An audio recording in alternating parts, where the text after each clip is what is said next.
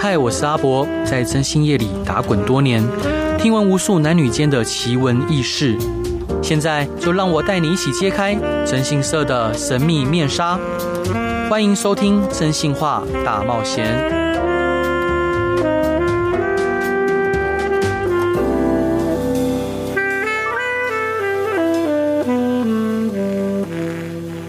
Hello，各位亲爱的听众朋友，大家好，欢迎回到飞碟电台，收听由我真心是阿仔所主持的《真心话大冒险》。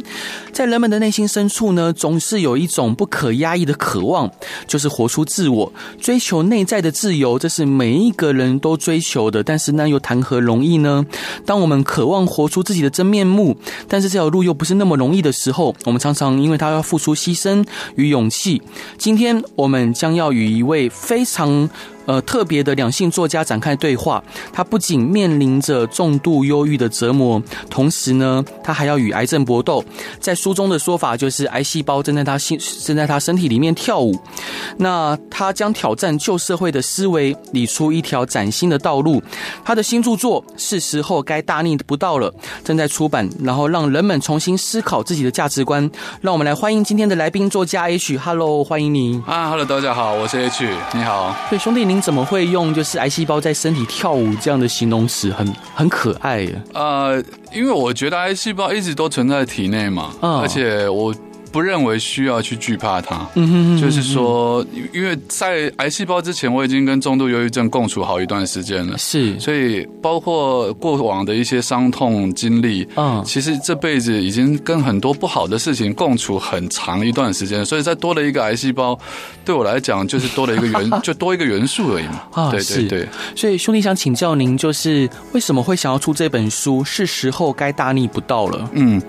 其实因为长时间在电视媒体上面聊两性的议题，啊对聊人生啊是，聊生命，然后你会发现说，大家其实发给我的通告，我每次看到题目的时候都觉得啊，怎么又又是类似的。啊，当然不是说不好，而是这些问题它层出层出不穷。嗯，包括像我们在一些网络的论坛上面，像什么 D 卡啊，嗯嗯，包括那个那个叫什么 PTT 啊，对，上面他们讨论的议题，其实也大部分都是不断的反复重，就是都是类似的，对包括男女之间钱怎么分啊，啊然后婆媳啊，是老对婆怎么样，然后老公怎么样，那我就在心里想说。我有没有办法像好像类似爱因斯坦他们那种科学家一样，嗯我可以写出一套公式出来，这套公式可以解释这世界上所有万物的定律。嗯然后我们也可以写出一本书。我我当然不敢把自己讲的太伟大，但是希望可以有一个想法，它可以贯彻所有这些问题背后，它可能隐藏的大家没有意识到的一些核心。嗯那如果大家都看了我的书，能够把想法稍微改变一下的话，或许这些问题它被讨论的频率可以低一点。对那，我们可以花更多时间去讨论更可能更有意义或嗯更有价值的一些事情了。是。嗯，兄弟，您在书中有一个段落，就是你觉得那个段落的标题就是“我就是偏袒小三”。嗯 那因为刚好我工作也是本业是征信业嘛，对。那你书中有提到说，就是你觉得为什么呃，就是只苛责小三，那我们却没有苛责那个呃，就是始作俑者那位渣男？对你觉得可能很多渣男都被正宫轻，就是高高举起，轻轻放下。，对对，你对是怎么看待这样的事情？其实，因为常上电视节目在聊小三议题的时候，我们对都会有同时间会有很多与会的来宾或专家。啊对，那大家，嗯，呃可能是台湾现在就是女权社会比较抬头，所以当这个话题一出来，我们就先不讲讨呃小王的议题，如果是小三的议题出来的话。全部的人，大家口径一致，就是针对说那个小三怎么样该死啊啊，是或大家就是批评那个小三的问题。对，但很少人会去点出说，其实你们没有仔细去思考，签合约的人其实是那个男生跟他的老婆签的合对约，没错小三没有签合约啊，是啊，嗯所以是啊小三他本身是自由的嘛，但他要在外面他要做什么？做什么事？你说他要勾引你，他要释放他的荷尔蒙，他要放释放他的魅力力魅力吸引你。对我觉得那都他的自由。没错可是如果他的自由侵犯到你们两个配偶之间的一些关系，嗯你当然可以拿出法律的一些手段来去制裁或者是停止他。对，但你没有这样做，嗯，所以退一百步讲，就是不管原因是什么，不管这个，因为有些人会讲说，你不知道有些小三是绿茶 婊啊，他是主动来破坏我们家庭的啊。是我们讲句真话，就算他要这样做，他有他的自由嘛，嗯，你可以拿出法律手段来制裁他。对，可是你没有制裁他，但是你们最后我们看到演变出来的情况是，那个先生那个签的合约不应该做坏事嗯人，你跑出去跟小三共舞了。对，没错，对，那问题就出在那个男人身上。是，那我们不去谴责男人的原因，他的背后就跟我这本书很要讲的是有很大的关联，嗯，就是女人可能总是以老公为天嘛。啊，是，在我们华人的社会传统里面对，所以当老老公做错事，或他他做了一些对不起这个家庭或伤害家庭的事情的时候，或许他们私底下有生气，或许私底下有去呃沟通或协调，但是在对外的时候，正宫总是会站出来说啊，我相信我老公也好，或者是说嗯哦、那个小三真是糟糕，我要一定要把那个小三告到死。嗯可是我们从来没有听过说他要怎么样去制裁他的先生，或让他的先生不要再发生同样的行为。对当然那是他们的家务事。嗯可是实际上，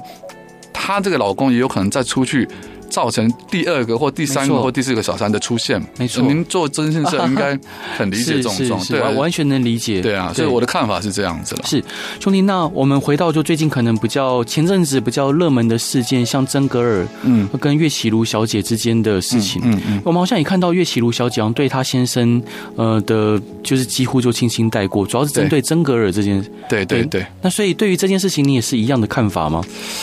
我觉得其实差不多是一样的看嗯法，因为其实这件事情刚好印证的很很很，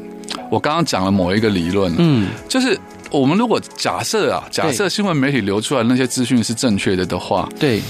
等于是这位先生他跟真格尔本来在外面，他们已经对好口供，是要对外一致宣称说，对，其实没有哦，这件事是假的哦。可是没想到这位先生回到家里之后，遇到他老婆，两个人讨论完之后，变成跳出来 指说：“哎，那个没有，我跟那个小三那那种是真的有哦，那个是小三是那不是很奇怪？那那这甚至里面有一点点仙人跳的味道。当然我，我不是我不是指他们是，嗯但是是就是你会做到让人家觉得说，为为什么这位先生你倒戈倒的这么快？是，那如果今天他真的跟小三本来达成了某一个，跟不要说小三，跟真格尔已经达成了某一个协议的话，啊，那这个协议怎么可以这么口头上莫名的就就被打破？对啊，对啊，那那小三，哎我又讲小三 了，真格他莫名其妙就是变成一个。就不管结果是如何，他都会变成最终的受害者。嗯当然，我们不提，也许他们还有别的什么金钱上，那个我们就先先不讲了，因为嗯是那是另外一个道德层面的事情。当然当然对对对，就譬如说，像我常常也会看着，不管是媒体上，或者是您刚提到 PTT 啊、d c a r 上面，常常会有很多的台湾的同胞，他们会举着道德伦理的大道，对好，然后然后去抨击、挞伐这一些可能在新闻事事件上面的当事人。对。所以您也会同样的觉得说啊，天哪，你们这样子，你们凭什么举着这个道德的大旗去挞伐别人吗？我觉得当然完全是不可以，但是嗯有时候因为我呃，我个这个人同理心比较强啊。啊，是所以，即便是我认为他们那样做不对，因为我们就是我们讲的 hater 酸民嘛，啊，对他们可能会在网络上留言那些东西没，错我都会去想说，因为我也被酸民留言伤害过，啊，真的，对，可能他们看了电视节目上我讲的某些言论，他们也会不认同，嗯不认同他会就会留言去攻击你，嗯哼。但是我总是会想说，我大概能够理解你攻击我的原因是什么，嗯因为我们在讨论的那个议题，它可能有意无意之间刚好触碰到他本身的价值观，是，甚至是他本身的伤口，嗯，对，或者是他从小到大他被教养教育的那个那个思嗯想是是违背的，所以他认为说你讲的不对，我想的是对的，嗯所以我我我有提过，就是本来这世界上就没有一个人是正常的，是，但是每个人都认为自己是正常的，嗯，可是说句话，你讲出来的话，其实十个人里面有九个人其实都认为你讲的话跟我讲的话想的心里面是不一样的，是，所以就不用去勉强别人去想的跟你是一样。但是我一直觉得说，人要有同理心，最大的原因是在于你要去想你讲出来的话会不会伤害到人，嗯，因为我们最不希望看到的就是某些人因为某些人的文字或者言语而可能做出一些不可挽回的事情。嗯，那这也是我们新闻事件最近这几年常看到真的对，是这个我们看得很很难过嘛。嗯对啊，兄弟，讲到伤害啊，就是你书中有一个，我觉得天啊哪，你怎么可以撑过来的这种伤害？就你提到前女友，啊啊，前女友， 你说帮他那一件，哦对你帮他买了松山区的房子，嗯嗯然后然后你们本来有一个共同经营的事业，对那你房子是买他的名字，然后钱对也是你付，甚至贷款一开始也是你付的，对，全不是一开始就全部都哦是对 OK 对 就是后来直到他就是已经签好协议才才后面才他负责嘛，对那。到最后，他竟然过了一年后，他要求你把这个店的经营权转让给他，对哦，你竟然答应了！对哎对，喂，就我如果是你，我会超受伤的。而且他是他是跟另外一个男朋友去经营这件事情，不不不，当初当然我们不能讲 那么这么。我我我讲还是要客观的讲，就是是分手那是分手两年之后，对我也交了别的女朋友，嗯那她也交了别的男朋友，对，所以可是我们在还是在同一间公司里面工作，是，但是我会心里认为说，在那之前我们交往了六七年，甚至住在一起六七年，嗯，我觉得他就像我的家人一样，嗯即便分手后这两年间，我们各自有各自的伴侣，他还是会对待我。呃，嘘寒问暖啊，然后，嗯嗯，对，就是还是会很好，是然后是公司是里面的工作的运作还是照常嘛，，对所以我不会认为说他是有心的想要来伤害我。啊，然后至于你刚刚提到说公司给他这件事，其实对其实对啦，这边是有一点点小瑕疵，是我相信了他嗯，口头上的约定，对因为他要我把股份大概百分之三四十左右，嗯因为我那时候最大股嘛，对，全部过渡给他，是但是他是说他要买的，嗯哼，那至于买多少钱，我就就就不讲了。但对，但是实际上就是后来我相信他，所以我没有签约，嗯可是那个让渡书我就签了，嗯，那签了之后钱就没有就进生来，效啦，对对啊，对，然后我就就对，可是我那时候就是比较心高气傲，会认为说我那时候才四十岁嘛，嗯是，我想说，因为他他在要跟我要这些东西的时候，他讲了一句话，他说他哭了，他哭着跟我讲说：“你说过这些这个公司如果做起来的时候运作，你你愿意全权交给我的。”他知道我他知道我最喜欢做的是不是经营银饰啦，是，对，因为我最喜欢做创创作的工作嘛。啊，然后他哭的那样讲，我就想一想，我说嗯，好像也是有道理 啦。那既然是这样的话，那就成人之美，因为他也会拿一笔钱给我嘛，那我就给了。嗯对所以，呃，我觉得给股份这件事不是大事情，让出去不是大事，就是我真的是低估了人性，没有去签那份合约，这是我最大的败笔。啊是，嗯，在这边要提醒各位听众朋友，就是合约一定要看清楚， 然后白纸黑字，权利义务都一定要分清。对，不管是跟谁，但是您您回头看这件事情，你会有一点点怨怼或不平吗？其实不会。完全不会，这这么啊，因为毕竟也是你的心血，对，是我的心，我到现在都还是会回头去看一下那个品牌，它现在活得好不 好？哦这样，虽然现在活得不是很好了，对， 对，但是，嗯，我真的觉得啊，男女交往之间，它没有对错可言，对然后你付出的心力啊，或者是说代价，你也没办法去计算，嗯所以就好像他跟我在一起的那段时间，是大概他从三十出到大概将近四十这段时间，嗯，啊，我知道他那个时候是非常想结婚的，啊可是他把时间压在了我这个男人身上，嗯所以最终我们是分手的，所以我没有达到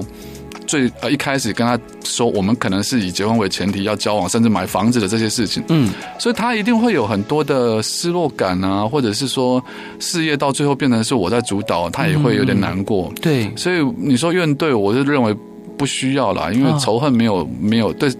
仇恨对彼此对社会本身都没有什么太大的帮助啊。啊，是伙伴，这一段你想分享给大家的歌是陶喆的《爱我还是他》，为什么想分享这首歌 呢？ 哎、对，我忘了你有这一趴。啊，这呃这怎么说呢？因为因嗯为这首歌对我有点意义是，我觉得常讲小三这件这个议题或小王的议题，啊，所以这首歌其实类似，就是说一对男女他们在交往的时候，可是女生可能爱上了别的男人。嗯那陶喆的歌就是问说，那你爱我还是他？啊，是所以你总是要做一个选择嘛。对所以所以我选了这首歌，然后这首歌本身我觉得旋律什么都很好听，这样。是，好，我们一起来听这首歌吧。Hello，各位亲爱的听众朋友，大家好，欢迎回到飞碟电台，收听由我真心是阿仔所主持的《真心话大冒险》。今天的来宾是作家 H，他出了一本新书，是时候该大逆不道了，是由诚实文化所出版。Hello，伙伴，欢迎你。嗨，谢谢你阿宅。嗨，请问你为什么会觉得说结婚要先签约？然后可以分享您的看法跟观点吗？啊、这个这个想法是很多年前我们在上节目的时候，我嗯跟那个有一位另外一位作家叫御姐爱，啊，是，对，我们两个常在讨论，因为我们两个都离过婚嘛。嗯嗯。那离过婚的人，他们我们的话题就会有一点共通性，就是说为什么会离婚？对然后千一个结婚，为什么中间里面有那么多变数？可是你很难去改变或左右它，没错因为，我们觉得签这个结婚这个约是终身约。啊嗯，那你一签终身约，很多人比如说。啊，讲起来可能比例比较高的可能是男男性啦，对很多男性签了婚约之后结了婚，他们就会说，女人就会说，哎呀，我老公好像变了一个人，他以前可能婚前对我会怎么样怎么样，对可是婚后什么话都不会说了，嗯什么是事也不会做了，每天只会坐在那边，就是像在客厅那沙发马铃薯一样， 对就在那边看电视。嗯，那我我们就会想，那有什么东西是可以制裁？或者什么东西可以让这个婚姻它更一直拥有那个保鲜度？嗯所以就想到说，如果是合约制、短约制，就像公司跟黄公司之间的对签一样，啊是，那这个就会产生一个蛮有趣的效应，是说，假如说我在结婚前，我跟你讲说，哎、我跟你保证，两年之后我会存到一百万或两百万当头期款，我们就可以在哪里买房子。嗯嗯嗯，可是，但那真的签了，比如说呃，正常的和那个婚姻婚姻的婚约好了，对你签完之后，他发现五年过去了，这男人还在那边，他的口袋里面可能还是只有五万块、十万块，就对不行。可是如果两年，我们签了两年约好，嗯，两年约一到，哎，剩下一个月或两个月，我们发现，哎，你的存款簿里面好像只有十五万，对，哎，请问一下先生，你当初跟我讲你要不要再续约呢？你如果不续约的话，那那两年我们可能就离婚了。那如果他可能有这个警惕性的话，他在之前他就会知道说啊，两年快到了，我可能要做个努力。虽然这样子听起来好像生活上会比较多一点压力，可是我觉得也比较多一点动力。啊当然，这反过来讲，对女生来讲也是啊。有些女生会讲说。我会保持我的青春美貌啊，我一定不会变胖啊。那我们就来签一个合约啊，这两年一约啊，两年之后你还是一样维持四十五公斤，你不会变胖啊之类的。结果到了两年快要到的时候，发现他已经八十几公斤了。是对，那当然。我们不是说合约一到你就一定要硬性硬性的，搞不好八十几公斤，结果两年合约一到我，男方我会说，我还是依旧爱你，我愿意把这个合约持续下去，所以它还是有弹性的。可是如果你不是签这种短约的话，你没有弹性，对，就这个这两个人在婚姻里面他做了什么事，比如说有人出轨，讲严重一点就是出轨外遇，对，你你就只能啊怎么办？我们接下来要怎么？我要讨论要不要离婚，然后心里面那个纠葛又很很强烈，你完全没有一个可以转圜的余地。嗯所以我们就我就跟玉姐还说，哎、这个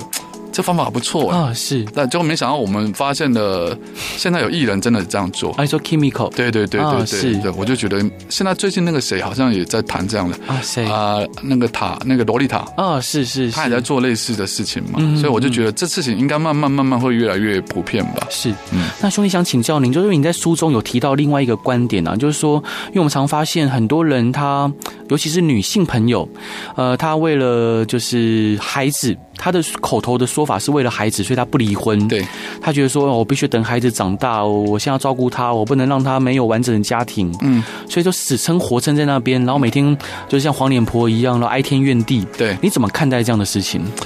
讲到这个事，它其实蛮多层面可以聊哦。嗯但我先讲回到这本书最初衷，就是我想要推翻所谓的父权社会，对男尊女卑。嗯，就是现在的女生，她虽然每个人，其实我们女权是抬头的，嗯女生赚钱的能力也现在高了很多。没错，可是实际上，真的在遇到问题或在做配偶选择的时嗯候，她无形中她体内不知道是有一个 DNA 作祟还是怎么样，啊、她还是会自己把自己的那个位置降一格。是所以讲到小孩子要不要离婚，因为小孩要不要离婚这件事，我就会觉得说，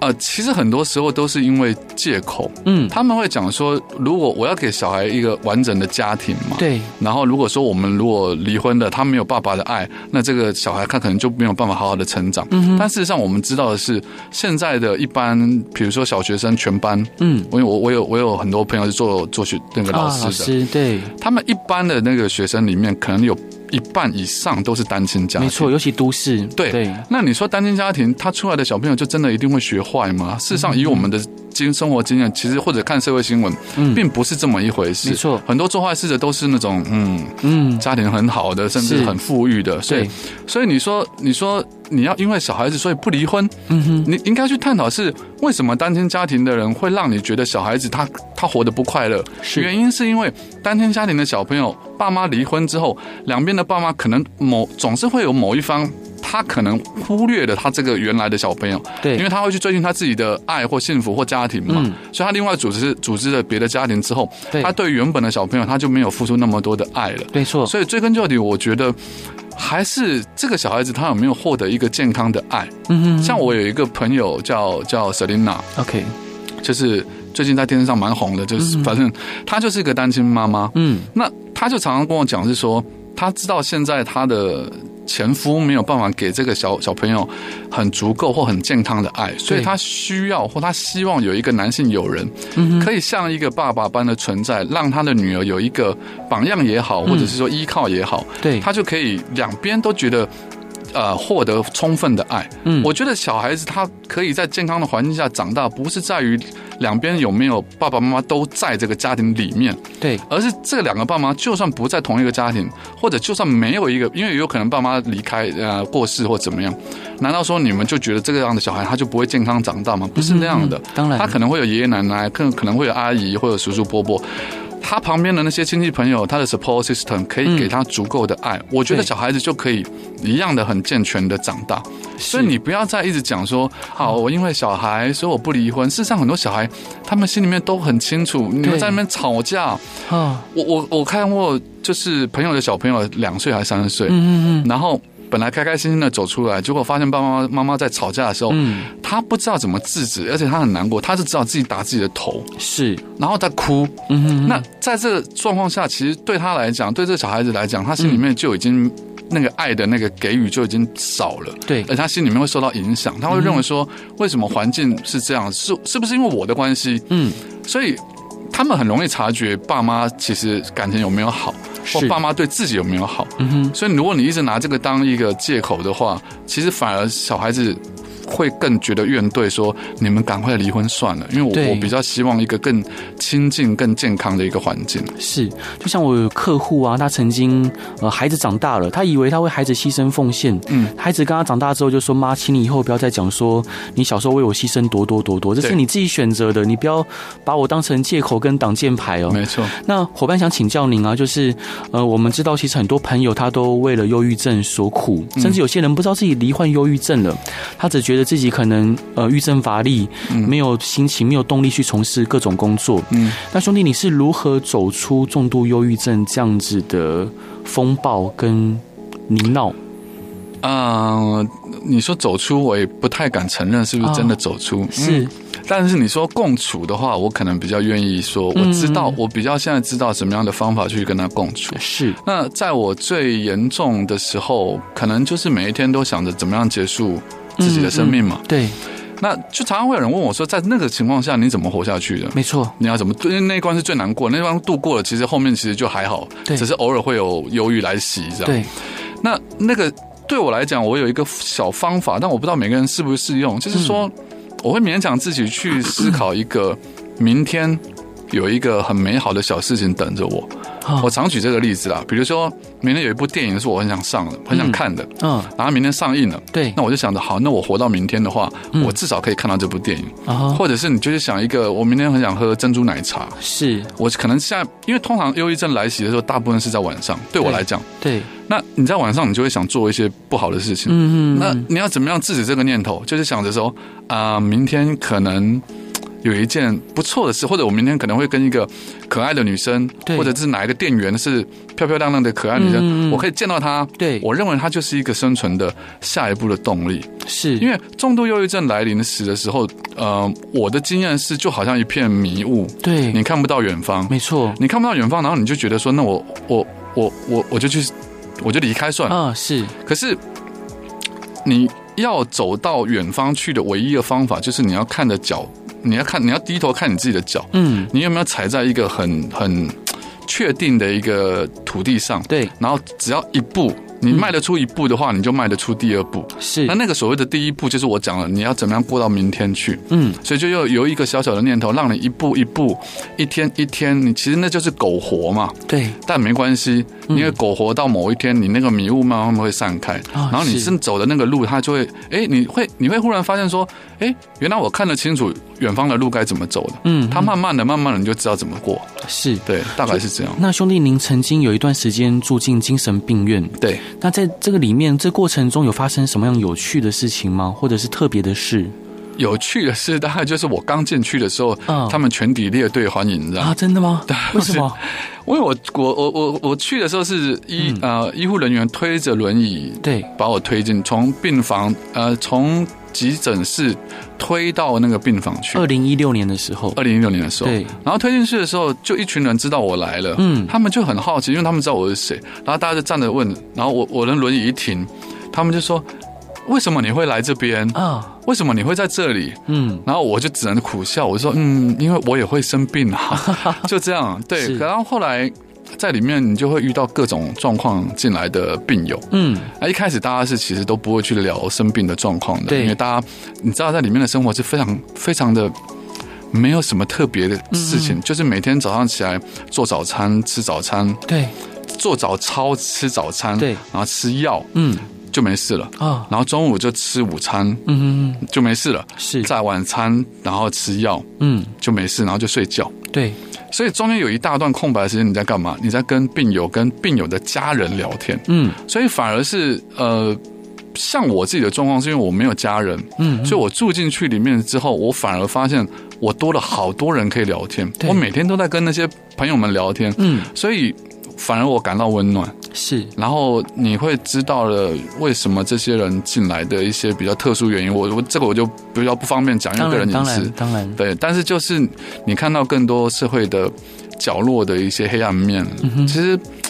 对我而言也是一种很全新的体验了。啊就好像我要进去之前，呃，嗯因为我自己在也有写剧本嘛，是，就我打给一个编剧朋友，我就说我要去吗？嗯我觉得我去住精神病院这事情，好像在旁人听起来好像有点耸动。啊，那那个编剧朋友就说去啊，为什么不去？这么对啊好的体验，超棒的题对啊，材这，一般人根本没有机会进去体验了。我是我听到，嗯，好像有道理 哦，那那就去去体验看看好了，这样。是伙伴这一段想分享给大家的歌是侧田的命运，为什么想分享这首歌？命运这首歌，它讲的其实是在讲说，嗯呃，在现阶段这个时代里面，这个男生唱的歌，他歌词里面说，我跟你在这个时代是我们的爱是不被接受的。嗯，可是，在两百年之后，嗯等到时代改变了，等到那个路上的荆棘那些都枯萎了，嗯，我们应该就有机会再在一起。 啊，是，所以所以是一个好像。呃，可能我我最近某种心情的写照，就是，嗯也许我现在身体状况不好，对也许我现在可能对某一个人有好感，嗯，但是现在现阶段我们不适合在一起，但只要再过个两百年，不管我们的躯体变成什么样，或者我们的灵魂已经转世到另外一个身体里面，嗯搞不好到那个时候，我们还是可以有机会再在一起。这样，所以伙伴，你相信轮回吗？我相信轮回。啊，是，对我们来听这首歌吧。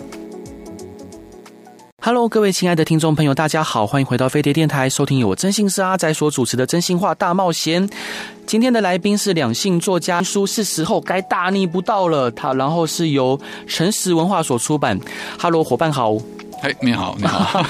有跟各位报告，就是因为各位现在目前透过呃广播可能看不到呃 H 本人，但他眼神非常的温柔。虽然说呃这个书名看起来好像很刚硬，然后很离经叛道，但他其实是一个很温柔、很 soft 的一个人没有不敢， 我我不敢这样自己讲。啊。是，所以 您您的您的就是身边的朋友，应该也都觉得您是一个很温暖、很温柔的人吗？呃，呃他们讲，他们他们会讲我是一个蛮矛盾的人，怎么说？就是就是一个很混搭的人，嗯，就是比如说经历过了很多风霜，可是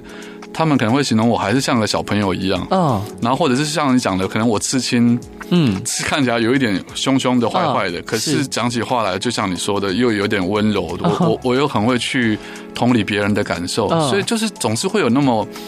不同的特质会放在我身上那种混搭的感觉了。啊，是伙伴，您在书中有提到啊，就是你觉得靠性吸引力，呃，来赚钱才是王道，是什么样的启发让您有这样的观点 呢？他其实不是说。我我我我其实不是鼓励这件事情，嗯而是我发现了这件事情，它现在已经变成一个大家正在做的行为，嗯嗯嗯嗯所以我不得不点出来，就是让大家知道说，你不要再批判这种行为了，嗯因为这种行为已经变成常态了。对，好比说我们常看到的就是。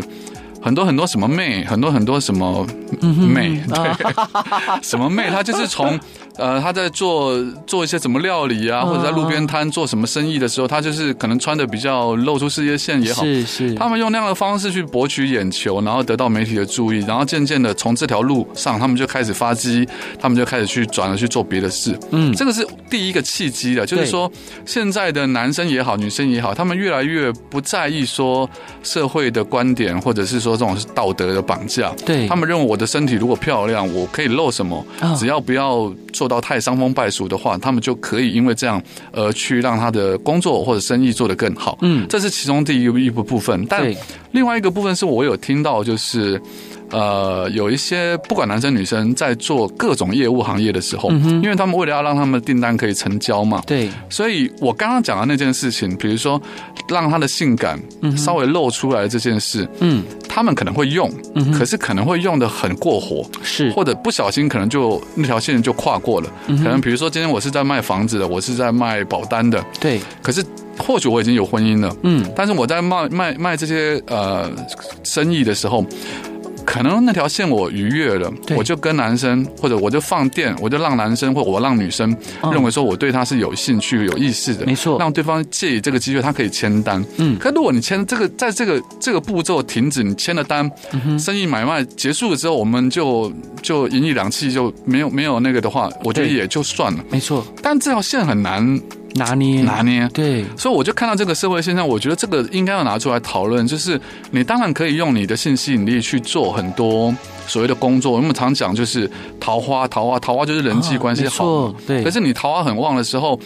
你你那条界限，你如果不拿捏好，你可能反而后会会引发出很多所谓的社会问题，因为对方可能不觉得说你跟我只是玩玩呢、嗯就算你跨过了那条线，你可能是有男朋友、男女朋友，你可能是有家室，可是你跟那个签约的人，你跟对方嗯合约已经签完了，对结果你们发生关系了，嗯也许你认为是好，这就是我出卖身体所得到的一个所谓的生意的成果，对可是对方或许不这么认为，对方或许会认为说，哦，没有，原来你是跟我玩真的哦。啊是那他认真了，结果你你要抽身了，这时候你可能抽身不掉，那社会问题就产生了。嗯所以我就觉得说，这件事情我跟我我在写书的时候跟很多朋友讨论过，对他们每个人的看法不一样，就是那条界限到哪里。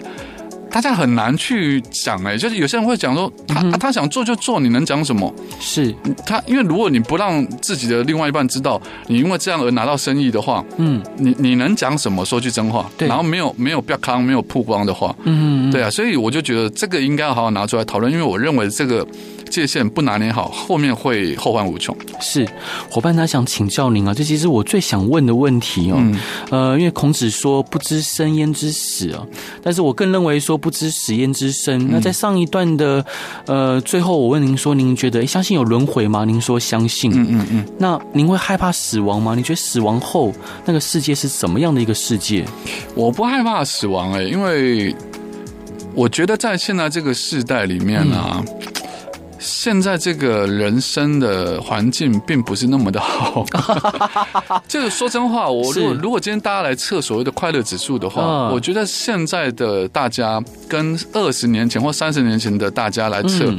那个快乐指数肯定是下降很多的。嗯，可是，可是明明现在的科技进步那么多，然后对资讯那么的爆炸，对很多东西都好方便哦没。错但为什么大家不会那么快乐呢？嗯嗯嗯原因就在于，其实我们没有去往内心深处去探讨，说嗯你活着的意义到底是什么。对，对，所以我说我不太在乎死，是因为现在这个世界其实活着也没多好玩 了。然后是，对我个人而言是，嗯我自己觉得我我心爱的人都已经不在这世界上了，或者是离开我了，对那、包括我的狗嘛。嗯啊，是，对，然后哈鲁，对哈鲁，对，然后我该做的事，我想做的事，嗯，像您刚刚我问到说，私底下问我说，我接下来还想做什么事情？对你说拍电影也好，写书也好，这些我可以继续做，因为它是我喜欢做的事。嗯但说句真话，它也已经完成过，书我也写了二十本了，啊，电影也拍过了，对，然后该做的、想做的。因为我物欲比较低啊，嗯我没有我没有想要拥有什么东西，我觉得那个走了之后，其实根本也带不走。嗯嗯，所以，如果这些体验都体验过的话，现在离开并不是一个什么不好的事情。嗯，嗯，对，所以，嗯，是可以随时可以走的。啊、 是。那在你想象中，死亡的世界是怎么样的？我没有去想象过这个，但我相信人是会投胎的。嗯，我一直觉得这个是一定会发生的。然后我在书里面或在演讲的时候，常会举到一个例子，嗯，就是说，呃，有一部电影叫《范保德》，嗯，它里面有提到一个物理性的人生跟一个化学性的人生，就是物理性的比喻，就是说，如果今天呃，生命是一个铅笔盒的话，世界是一个铅笔盒的话，对里面放了很多支铅笔，那我们出生在这世界上，就像一支铅笔放到铅笔盒里面，嗯，那你离开了，你死亡了，就是把这根铅笔重新拿走，啊那这个是铅笔盒就一样是原来那个铅笔盒，它没有改变。嗯，可是如果我们把它比喻成是一锅汤底，火锅对汤底的话对，你只要进入到这个汤底，你是汤那个火锅那个那个什么汤料啊，那嗯个嗯，火锅料，对，你每一个人都是不同的独特的火锅料，但是你进入这个汤底汤头之后，汤头的味道会变。没错，不管你是多小的东西，汤头的味道一定会因为你的来到这个世界上而产生一点点变化。是所以我就觉得我们要尽自己的天赋能力去把这个汤头变得更好。嗯那为什么要变得更好呢？因为我们相信轮回或转世。嗯，所以当你把这个汤头变得更好喝，就是说世界的环境变得更好的时候，嗯是谁在享用呢？其实就是下一次你在轮回回来，你你又成为人的时候，哎。你看到的世界变得更美好了，虽然你不知道了，因为你可能就啊以为你是第一次来到这世界上，对，但其实世界已经变得更美好了。嗯啊那就是以前的你或以前的我们一起努力在打拼改变的一个、一个循环。嗯，这是我认为的，所以所以我觉得人应该要好好的从小到大就是去挖掘自己的天赋，然后把这些能力发挥到最大，把这个世界变得更美好。那么以后的你跟以后跟以后以后下一辈子下一辈子的每一个的我们，嗯就可以过上更好的生活。这样是。那书中您也有提到说安乐死的议题，嗯，那您对安乐死，你觉得政府应该呃要积极推动这样的政策吗？因为我们看到像富达人，他可能为了安乐死，他可能得去国外，对才能完成这个愿望。对，那您是怎么看待这个议题的呢？我觉得绝对要积极推动，积极推动，，对，虽然我是不，我我是完全不碰政治，也不去关心政治议题的人，嗯但是我认为安乐死这件事，比如说像富达人大哥，可能他的经济条件比较优渥一对点，他还可以飞去瑞士，然后家人也一起飞过去，嗯然后还要再花三百万的台币，他才可以做这样的事。对，可是事实上，我就问过，曾经在演讲的时候问过群众们说，嗯大家认为安乐死需要安乐死的条件的人是什么样的人？嗯大部分人会回答是说啊，那就是生不如死，已经病重的，然后可是他却离不开这世界上需要靠什么什么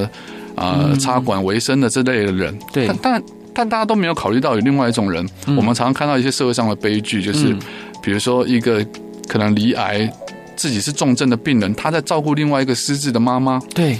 可是他们两个都没有很几乎没有收入，嗯他们就这样过了好多好多年。对，可是其实那样子的生活模式或者是生活状态，已嗯经不适合。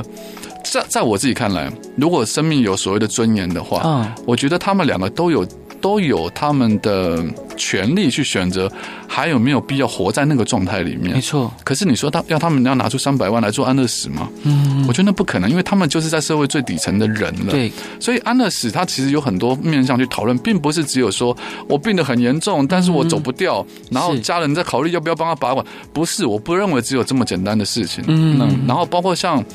呃，哈鲁当初我是让他安乐死，啊是，那我也是在思考，因为他的免疫力下降，我也是在思考是，我可以帮他做决定吗？嗯，那他是不是也愿意让狗活着？因为他并没有一，就是我如果不做安乐死的话，他也许还可以再持续一阵子。对，但医生已经告诉我，他的免疫力完全下降，然后。呃，跟我讲了连续半年，嗯他说他可以安乐死，他可以安乐，不然接下来他只会越来越痛苦。对，那我就会想说，如果是我的话，嗯我到底是想要这样活着，还是我想要很帅气的离开？嗯我后来选择了后者，因为我觉得我自己的话，我不我不愿意是到了那个活得很难看、很不舒服的时候，然后我去选择一个很高的楼去从楼上面对做一对些傻事，这嗯样嗯嗯嗯我觉得那更痛苦嘛。没错，所以安乐死它其实真的有很多方式是，我觉得我们没有办法决定我们出生是什么时候，嗯，然后你的生命的精彩的程度，可能你也没办法完全去掌握，当然但至少最后的长度，你是不是可以有一个机会让你自己决定？如果你真的活得不够漂亮、不够精彩，嗯然后你也觉得，或者是你觉得你活够了，你真的觉得你对人生已经做到百分之百啊嗯付出奉献，然后改善了，那你要选择离开，我觉得这也是一种很好的权利跟义务啊。是，感感谢伙伴作家 H 今天精辟的分享，然后他的新书是时候该大逆不道了，由诚实文化所出版，呃，就现在在呃各大通路都买得到，是然后还有呃各大就是网络书店，呃网络书店都买得到。那伙伴最后一段你想分享给大家的歌是什么歌？宇多田光的 Automatic，为什么想分享这首歌？这可能是回到最初，因嗯为我觉得我们讲的这些话题都，也许或许对某些人来讲蛮沉重的。嗯，然后宇多田光大家最熟知的应该是 First Love 嘛，对，但是我觉得 Automatic 这一首是他同样第一张专辑里面的歌，嗯，也是他自己写的，然后他是回到其实是也是讲谈恋爱的感受，对，但是我觉得它更轻快，更让能能够让人家心情感到愉快，嗯所以我觉得用这个做 ending 会不会比 较比较把前面那些沉重稍微嗯稍微淡化一点？对，好，伙伴真的很感谢您今天的分享，也感谢你来节目上玩，然后也希望大家喜欢今天的广播。然后如果有任何想要问的问题，都欢迎来到真心是阿宅的粉丝团与我分享。感谢大家，晚安，伙伴，谢谢，谢谢谢谢拜阿拜仔。。